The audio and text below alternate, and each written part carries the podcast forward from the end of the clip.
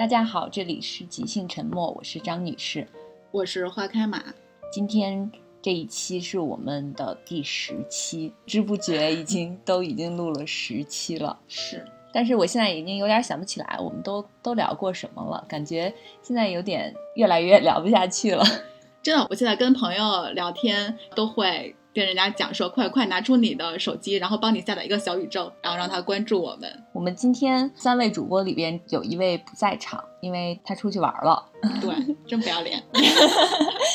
所以我们想要聊一聊旅行的话题，因为小光去玩了，我们去不了，非常生气。我们就我们就纸上纸上旅行。我是觉得，因为有的时候看一些书，尤其是看一些喜欢的书，就会被种草书里写的那个地方。对，我们经常会在，其实不单纯是旅行书，就是或者是介绍某一个地方的那种旅游主题的书，而是一些小说呀，或者是呃其他类型的书。嗯，故事可能发生在这个地方，或者是呃故事里的主人公去过这个地方。嗯，还有就是专门描写某一个地域啊，某一个国家或者是某一个城市的书。嗯，很多书可能看完了之后，就很想去去书里他写的地方看看到底是不是这么回事儿。对，还有就是你爱的那个作家，他出生在那里，然后你也挺想去看看的。对，有很多作家他们会写自己的故乡，是，或者是他们可能会写自己生活的地方。对。我上半年被种草的一个地儿，就是因为我上半年那个有一阵儿就是集中在看约翰伯格的书，嗯我上半年就很喜欢他。但其实他的他最好他最有名的那本书应该是《观看之道》，是我去年看的。然后看完之后，我觉得《观看之道》是一本很神奇的书。这本书也是你可能需要看两遍，它的因为它的语言有点像诗性的那种语言，所以你第一开始看的时候，可能你会感受到。他那个描述上的美感，但是这本书就是他那个呃语言背后的那个对于艺术的解析跟剖析，你可能需要再细细再琢磨一下。是的，我看了一遍，然后就觉得很懵。好多人真的 看这本书第一遍都是哎觉得好哎，但是怎么好，然后说不出来。他到底在说什么？是，但是我最喜欢看约翰伯格的是他《我们在此相遇》那本书。这本书其实有点像他自传体的一个小说。我在看《我们在此相遇》的时候，就会觉得有点像卡尔维诺的写的那看不见的城市。对，看不见的城市。因为我们在此相遇，它其实也是以一个城市一个城市这种这种技术方式来写的，而且里面会写他去世，他他去世的母亲，然后就是这种，觉得我觉得还挺好看的。然后因为看了很多约翰伯格的书，然后我又去看了他的纪录片。他有一部纪录片是一六年的，叫《昆西四季》。然后约翰伯格是在一七年去世的，相当于这部纪录片就是在他去世前一年拍的。然后昆西其实是一个地方，是法国阿尔卑斯山脉下的一个村庄。其实约翰伯格在这儿应该是生活了有三十多年。我记着我看完这个纪录片，然后在豆瓣上，我当时标记了嘛。嗯。然后我现在想，我当时标记的就是说那个地方真的很美。然后约翰伯格他在里面说了一句话，他说我不能只是阅读，我还要劳作，就是他要跟当地的一些农民一起来劳作，这样来感受他们的生活。梁文道也说过，他说约翰伯格是左翼最浪漫的一个作家。我看他的东西，我也会觉得，就是我为什么看约翰伯格总是能想起卡尔维诺，就因为这两个人是我看过的作家里面，我觉得浪漫气息最浓的。所以我看完约翰伯格的东西，就还挺想去他最后生活的法国阿尔卑斯山下的昆西去看一看啊。他是生活在这个地方是吗？对，这是一个这是一个村庄，一个城镇吧，叫昆西。但是他其实约翰伯格是生活，他是出生在英国的，但他只不过最后的几十年，他一直生活在这个地方，就是远离喧嚣，然后在这儿做他的研究，然后阅读，然后写作，然后干农活。我。在大概两三年前看过他的一本书，叫《A 至 X 给狱中情人的温柔书简》，特别特别薄的一本书，就很短，因为都是信件，好像是说这个信是从一个监狱里发现的，有一个可能是这个监狱里的囚犯，他跟监狱外的他的爱人的一个通信，嗯，你会觉得那个感觉特别美。感觉是比较朴素，但是又很温情的那那种感觉。看过书，有很多从书里看到的很想去的地方。我真正实践，就是真正是因为看了书，决定特别想去，并决定要去的，是我第一次出国，是去的越南。哦，越南。嗯，然后就是因为当时看了杜拉斯的《情人》，我在大学的时候看了这本书，而且那个时候好像也也看了那个电影。嗯，所以当我。就是可以自己有能力 出国的时候，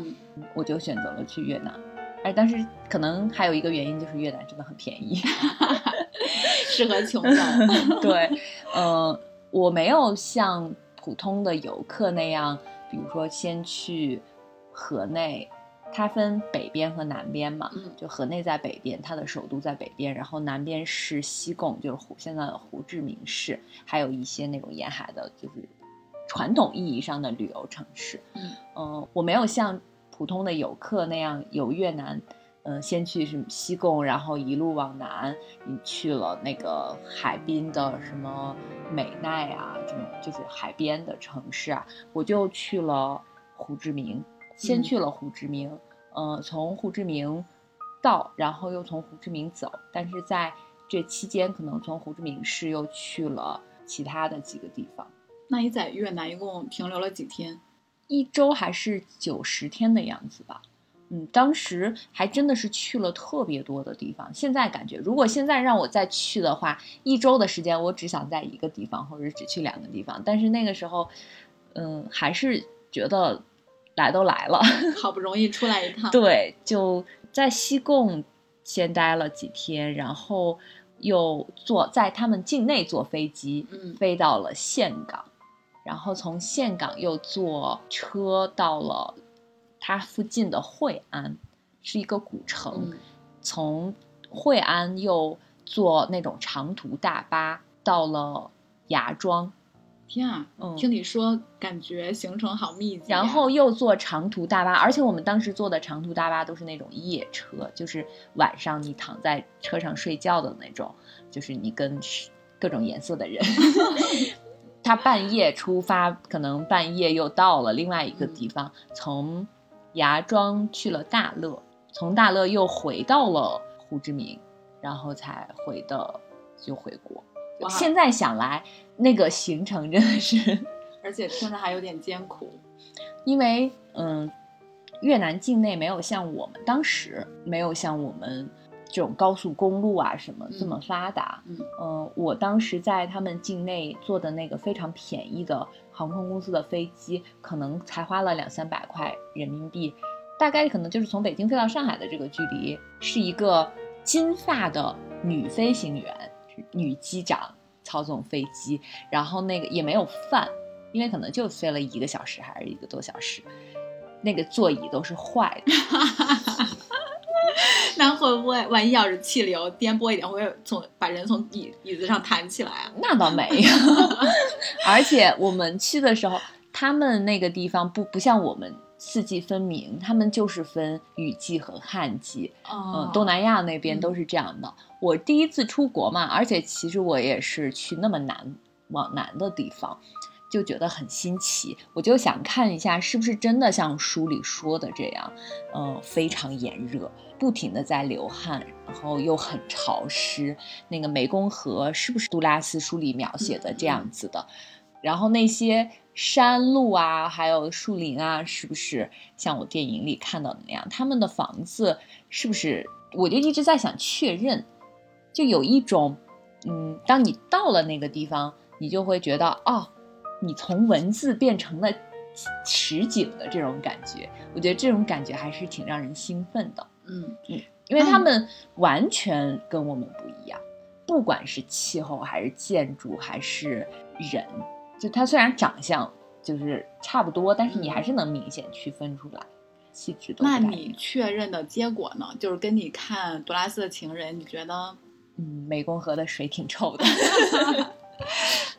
因为当时真的就站在那个河边，觉得它的水不太干净的样子。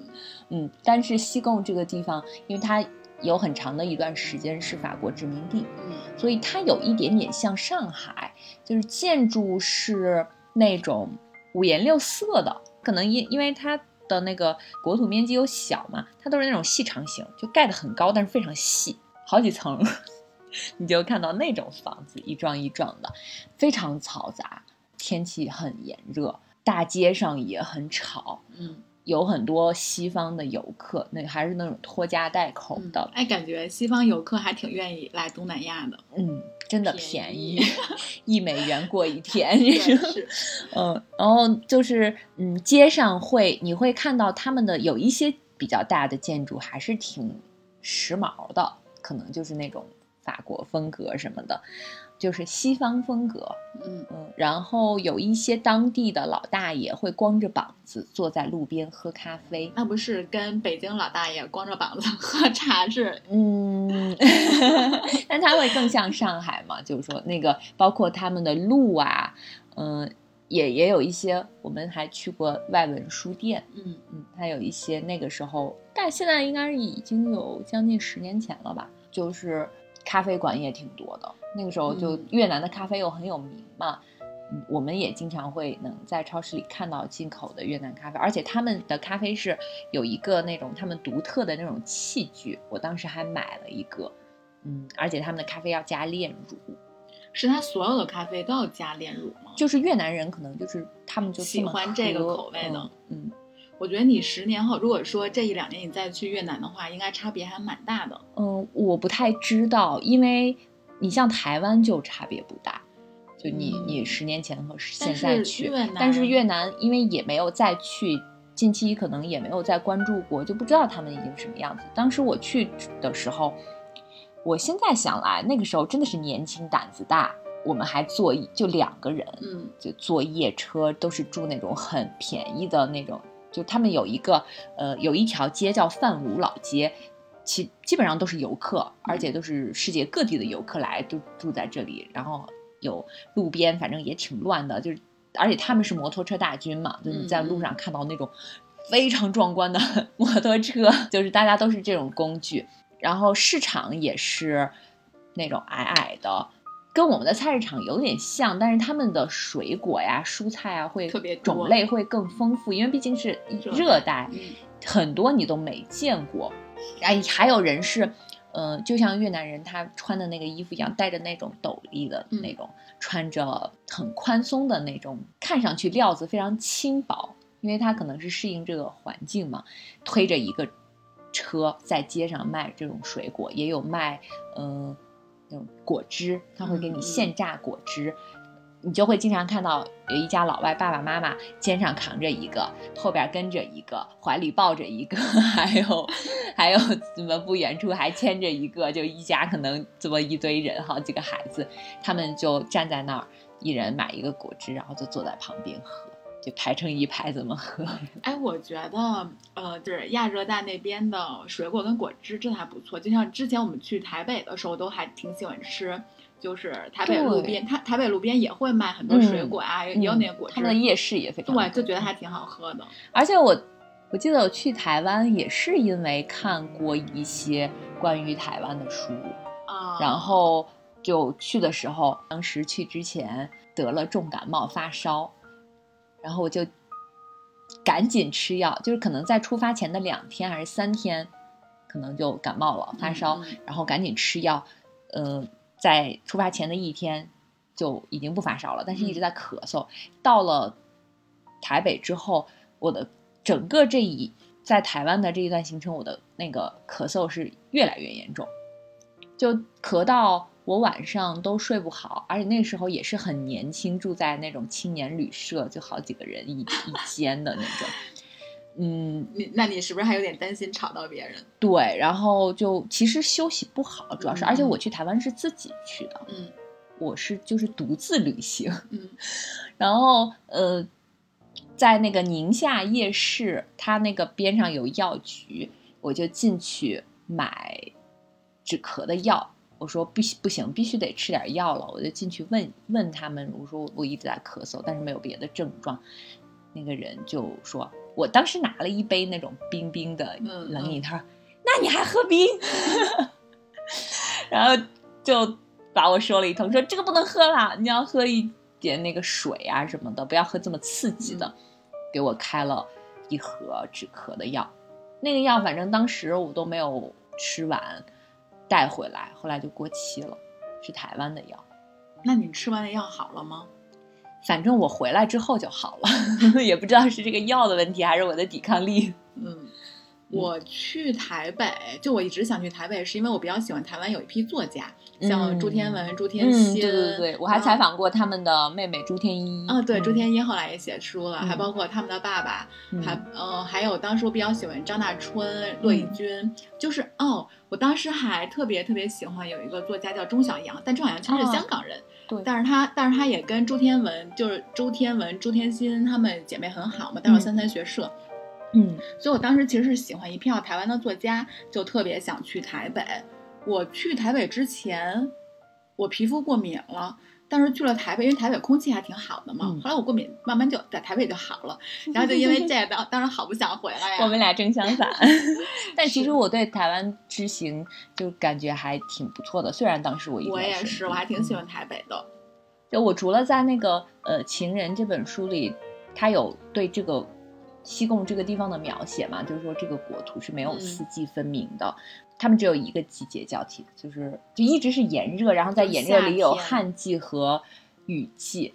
嗯，而且就非常单调。就杜拉斯他因为是一个法国人嘛，他从法国能在那个地方成长，就会觉得那个地方就非常单调。他描写这个湄公河非常汹涌流过，然后注入海洋。我其实当时。到了湄公河旁边，就觉得嗯，也就那么回事儿，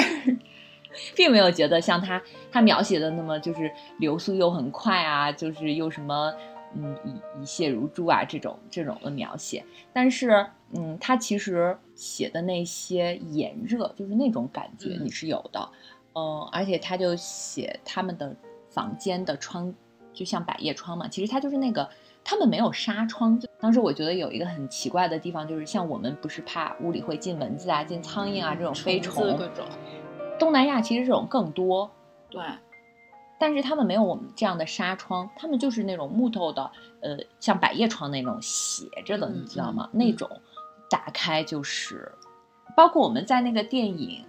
有一个电影就陈英雄青木瓜之对对对对对，那个电影里。其实你看到它环境也是这样子的，对，嗯，然后就是你永远出不尽的汗，就像我们今天的就身上很黏腻的那个感觉，对，然后那个又很热，然后你的衣服就会就会湿透了，这种的，你走在街上也是这样的，而且他们是潮湿嘛，它是那种闷热的热，跟北方的是完全不一样的，也会下雨，然后下雨就真的一直下，一直下，那不就跟咱的梅梅雨季节有点像。对，我们虽然觉得它没有纱窗，但是好像也没有被蚊虫叮咬这种，嗯，也有可能是我们在城市里，有可能坐那种夜间大巴穿梭在他们的那种国道吧，就类似于国道，因为他们没有高速，他们就是一个城到另外一个城，真的就是那种穿山，两边是树林，这一些跟书里的。描写还是挺像的。当时你你记得有那个那一幕，就是杜拉斯他写的那个女女主角，嗯，她在船上渡河，她说她穿了一件她就是她妈妈的旧衣服，是一条连衣裙，还是灰色的吧，就是什么真丝的还是什么的，非常软又很旧。但是她就她很详细的描写了这个裙子，然后还写了她穿的皮鞋，就那个时候感觉她好时髦啊，还戴了一个男士的帽子。我当时还幻想，哎，我是。如果去，是不是会看到有这一幕，或者是有没有机会能够坐船？但是并没有，我们就在那个湄公河边的一家咖啡馆里喝了个咖啡。我觉得会不会是就是杜拉斯在看湄公河时候的心境，然后让他写出了描写出了那样的湄公河？嗯，对，因为他毕竟就是他当时是。这个小说里边是有一个背景的，就是他并不是特特别开心，就他有他家里又很穷，虽然他是白人，又是法国人，他有一个抽鸦片的哥哥，然后还有一个特别弱弱，后来得了什么肺结核死掉的弟弟。嗯嗯，他妈就只是一个小学老师，他在学校里可能也没有什么朋友啊，就是过得也不是很开心。是，嗯，因为我觉得心境不一样的时候，其实你看到的东西、感受到的东西，也就是不太一样。嗯，我一直就觉得西贡这个名字非常美，自从改成胡志明。然后另外我就很好奇的一个地方，但是我没有去过，嗯就是韩国首尔的一个地方叫陆良金。哦，韩国嗯我还没有去过。就是这是一个在首尔的一个区域吧。我是看了金安烂的小说里边，他有好几篇里边都是提到过这个地方的。然后陆良金虽然首尔我去过很多次，但是我真的没有去过这个地方。它是这个地方有最大的水产品市场，就是卖各种海鲜。他在有一篇小说里边就写到，就是夫妻俩年轻的夫妻去这里买海鲜，两个人当时就是出现了问题，他们之间的感情，但是出现的这个问题呢，嗯，可能跟环境有关系，跟他们所处的整个的这个背景都是有关系的。然后两个人的心境又是不一样的，所以他们虽然是就是有一个去这个地方买海鲜的这个事情，但其实背后他写的并不是这个事情，而是写他们两个各自的。我印象中是，他其实还是在写关系。，对，写人，嗯，写比如说这两个人，呃，男人或者是女哦。人，甚至是可能他们这一类人，嗯，哎因为我很喜欢嗯。金安烂他的小说都是这种风格，所以我记住了这个地方。金爱烂的小说，因为我只看过他一本，就是《你的夏天还好吗》。我觉得金爱烂的金爱烂也是有语言天赋的作家，对，就是嗯他的语言非常诗性，对他的语言又诗性又美，然然后又很精准，你不会觉得他用词不准确啊什么的。，对所以我觉得看他的小说会是一种享受。你一下就能觉得他撞到了你的内心。丹娜也是特别善于写关系的一个，嗯我觉得他这个跟向田邦子非常像。他在他的小说里边有好几篇是写到这个地方，这个地方还有一个呃很有名的是有很多补习班，啊，嗯，他曾经。嗯，应该我没记错的话，应该是他就写，可能有一个人是在这里参加补习班的。呃，就韩国其实他们的教育竞争也非常激烈，嗯就你看中国就很激烈，但是中国毕竟大嘛，他们的国家又小，就你真的想，呃，他们就是呃金融危机之后，他们经济又不好，想要出人头地，或者是摆脱你的贫困啊或者是你现有的阶层，一定是要就是挤破头去考上 SKY 这三个大学，然后才可能才会有机会进入到什么三星啊这种的大公司，才会有一个我们觉得可能比较好的未来。如果你没有做到这些，那可能就真的很难。对嗯还有很多人他们就是考公务员，嗯考什么。呃，警察，比如说像我们看的那个韩剧《春夜》里面，就有一个考了什么 史莱斯考不上，那个那个男主角的那个朋友是吧？对，就跟他的三妹妹很很好的那个，就经常会有这样的人，他们就会住在这个地方。他们不是有那个叫嗯考试院的这种嗯地方吗？就一间很小的屋子里面，你就在里面闷头学习，怎么感觉其实非常压抑。是啊，跟我们嗯以前考那科举似的，住在那儿。嗯，但是看那个《请回答一九八八》的时候，也发现他们其实确实都会去上补习班。对，就是呃，比如说刚刚那个呃，我们刚建交的时候缺会中文的人，所以就大批的中文补习班，就是学学普哦通话什么的。然后可能后来大家都学会了之后，可能因为毕竟他们跟美国关系好，就是大公司可能要求你要英文还要说得好，然后就有很多英文的补习班，就各种高考的补习班，什么什么乱七八糟的补习班，就非常多。这个地方就引起了我的好奇，我没去过，但是一直就很想去看看这个地方到底是什么样子的，是不是像他书里写的？因为就金安烂的小说给人的感觉就整体比较压抑，你有这种感觉吗？是因为他金安烂其实写的都是小人物，特别小的嗯小人物，而且他写的是小人物。我觉得金安烂他比较好的一点是，他从来不回避问题，嗯所以他会把小人物遇到那些困惑、那些遭遇，他就会都写出来，嗯，所以就会让人有一种压抑的感觉。他去年新出的那本《这里是夏天》，加兰怎么这么喜欢写夏天？对，里边其实每一篇都是在写一个失去，啊，比如说夫妻失去了他们的孩子，或者是儿子失去了父亲，嗯，妻子失去了丈夫等等的，这些都是一个失去的故事，或者是就各种失去。那这样的话，那我还有点能理解金安娜为什么喜欢夏天了，因为他写他写的这些失去，如果发生在秋天跟冬天，感觉就有点活不下去了；发生在夏天好像还好一点，就是你觉得还没有那么糟糕。你记得他在《你的夏天还好吗》里边有一个小说，就是写他最后好像感觉自己因为一直下大雨发大水，他住的那个房子感觉是个危房，马上要拆了，但是他们又好像没有地方去，他的母亲可能也在这个过程中失踪了，他就一直在就错，最后好像自己进到了水里。我啊最喜欢那一篇。我其实印象比较深的是他写的第一篇，就是一个胖胖的女孩儿，然后一直喜欢他的一个他的一个师兄，然后那个很狼狈的，就是真的是很狼狈的一，就是叫你的夏天还好吗？对，嗯，哦，水中的歌莉亚，开始就是淫语不断，西瓜索然无味。嗯，他就真的他的、嗯他的语言，我觉得你就算不看他的故事，你光看他语言都觉得很好很好看。嗯，加奈真的还不错。因为我去年的时候比较喜欢看的是那个《那不勒斯四部曲》嘛，嗯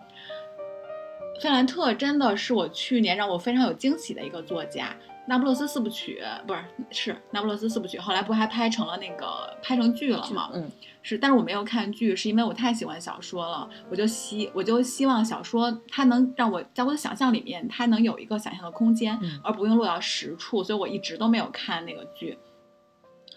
去年十一的时候，其实我去了意大利，嗯但是我们因为当时是飞到的是罗马，嗯然后从罗马是直接一路往北，就是到哦佛佛罗那个佛罗伦萨，嗯然后到米兰，然后后来去了巴黎。但是那不勒斯其实是在罗马的南边。哦，当时其实犹豫了一下要不要去那不勒斯，但时间太赶了，就没有去，想下次专程再去。所以那不勒斯其实是一个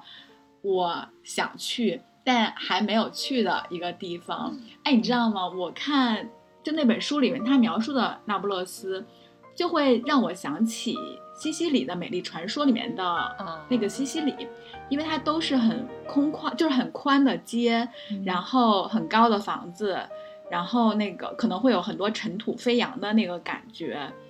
就是会有一种破，就是会有破败，而且确实费兰特在那书里面写的那不勒斯他们的街区、对，是一个很破败的，对，就是很破败，非常底层。是，就是可能也脏兮兮的、很泥泞的那种，但是在这种破败里面又会有生命，就是还又会有一种顽强的生命力的那个感觉。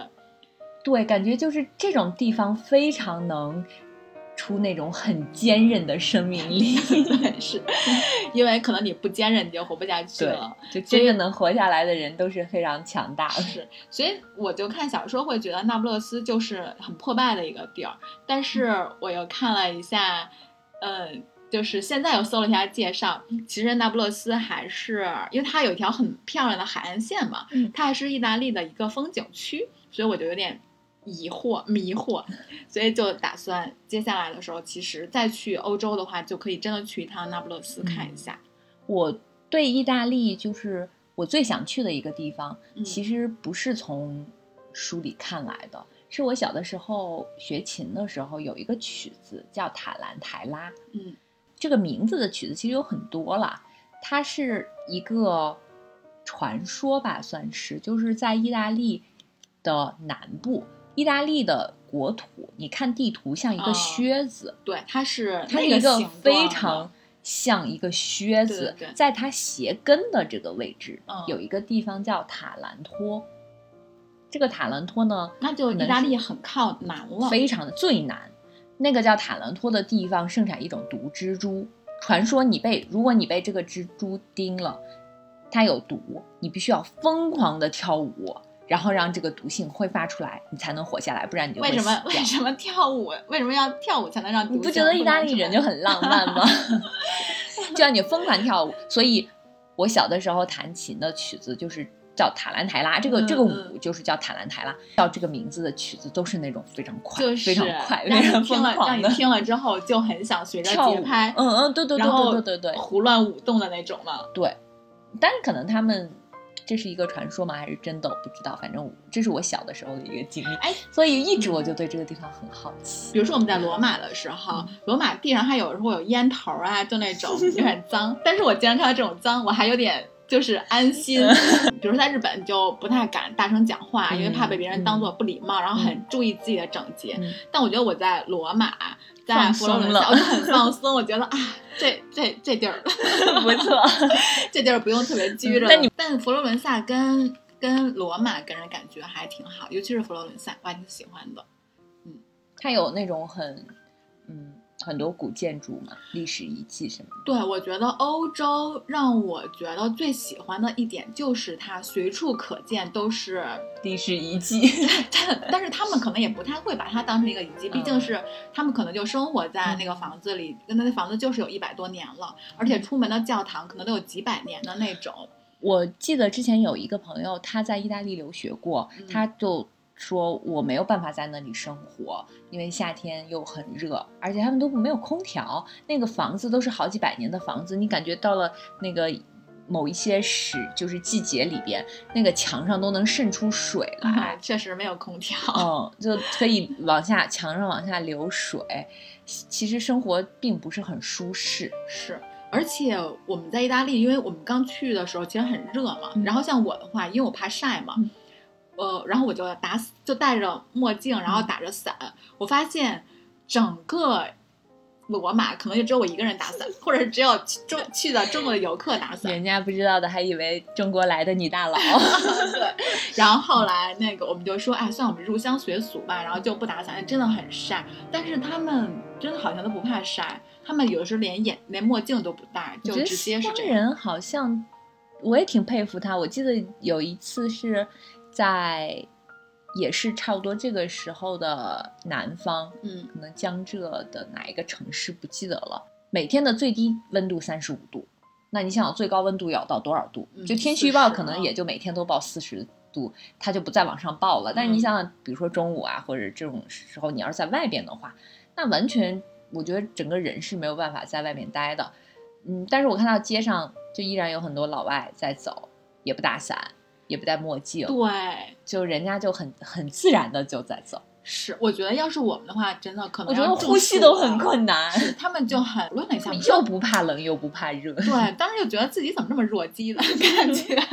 其实不怕冷我还可以理解，但是他们不怕热，我也觉得挺 不能理解。然后我还看那个菲斯杰拉德的《了不起的盖茨比》的时候，还对长岛这个地方很感兴趣，一一听这个名字就很贵。就想去感受一下爵士时代的风光，但不知道他们，我不知道那个地方是什么样子的，就是有一种向往。其实每你所有看过的书，他们优秀的描写都会能引起你的向往。对，真的。那我向往的还有一个地儿是希腊的科孚岛，因为我还有一个很喜欢的英剧叫《德雷尔一家》，嗯然后它其实也是根据书改编的，它的嗯书叫《希腊三部曲》。啊，然后它是说，它故事发生在三十三十年代，就是当时因为战争嘛，这一家人的爸爸战死在战场上了，然后妈妈带着四个孩子，他的老大那个时候应该有将近快二十岁了吧，嗯然后是写作的一个一个人。然后，呃，因为就他们这点钱，如果在英国的话，在伦敦就很难生活。嗯然后他妈妈就带着他们来到了希腊的那个科孚岛，就是相当于缩减开支吧。嗯，我印象特别深的就是他们那个房子就是在海边上，然后他们吃饭的时候就把桌子搬到搬到海边，然后每个人坐在水就坐在海就坐在水水里，对，然后你的脚就可以浸在海水里，然后在那儿吃饭，而且就是水也是蓝的，天也是蓝的，哇，我觉得那个、啊那个景色非常非常的好看，而且这个英剧也拍的非常治愈。它其实是以他最小的小儿子的视角来拍的。他小儿子是一个，我觉得应该是一个生，呃，动物学家，因为他家里会，就是他特别喜欢小动物，他养了很多，不管是什么蜘蛛啦，什么各种各样的鸟啊，就任何动物他都要带回家去养的那种。他就一个小孩子的视角，然后来写他们一家人在科孚岛上的那个生活。我觉得这是一部。嗯，非常非常好看的英剧。然后有一天，我就跟我就跟我一个朋友说起来了，我说我说好想去希腊的科夫岛。然后他说，他的朋友就在科夫岛开了客栈，然后我们就约好了，到时候有机会可以去他的朋友开的在科夫岛上的客栈，然后去去玩一下。我觉得很多西方作家他们对于东方的描写。其实都很让人对那些地方有向往，比如说像毛姆在《面纱》里边写的香港啊，或者是呃乔治奥威尔的《缅甸岁月》。嗯嗯，《缅甸岁月》我还没有看，就但是他是就是会写缅甸这个地方。我觉得可能是我没有去过缅甸，所以还就是对这些是有有有一点神秘。距离就是能产生神秘，尤其是东方，可能对于西方人来说，就是现在的主流，主流可能还是偏西方，所以就大家都会觉得，包括我们对中国很熟悉，但是可能我们对东南亚呀，或者是周围的一些，或者东亚呀，就觉得其实还是像你刚才说到神秘的话，对于我来说，我觉得特别神秘的一个地儿是拉美嗯，拉美对于我来说真的嗯是一个。神秘到不能再神秘的地方，可能就是看《百年孤独》，还还就包括我上个月看的也是一本拉美的小说，就是那个佩德罗这本书，嗯就是《百年孤独》。据说就是他在看完了佩德罗这本书之后，然后对他有启发，他写的。所以，而且你看，就是像《百年孤独》这些，他，我觉得他就是有点魔幻主义。然后就因为他太魔幻了，然后就让你对这个故事发生的那些阿根廷啊、古巴啊，然后就那些地方，墨西哥，嗯，你就会觉得说那些地方是不是也笼罩着一种有点像魔幻的这个感觉，就会对他们特别向往。布宜诺斯艾利斯是我特别想去的一个地儿，它是博尔赫斯的那个，它应该是博尔赫斯的家乡吧？哦，就博尔赫斯就会经常写到布宜诺斯艾利斯。而且你不觉得这个地方，这个名字读出来还挺好听的嘛？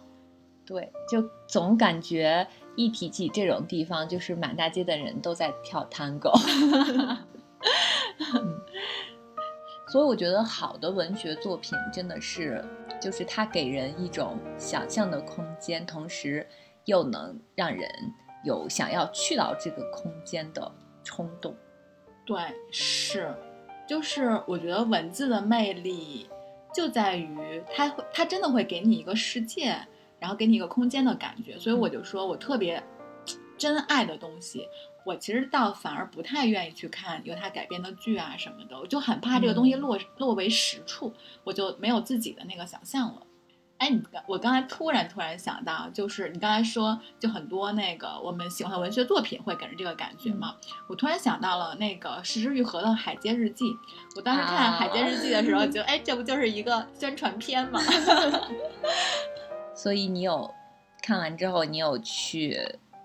镰仓吗？没有，我去我日本只去过东京，但我接下来其实想看想去的是京都，因为我又看了一个。呃，日本的电影就那个京京都一日哦，那个电影就我还挺想去看金阁寺的，就是因为看了三岛由纪夫。嗯，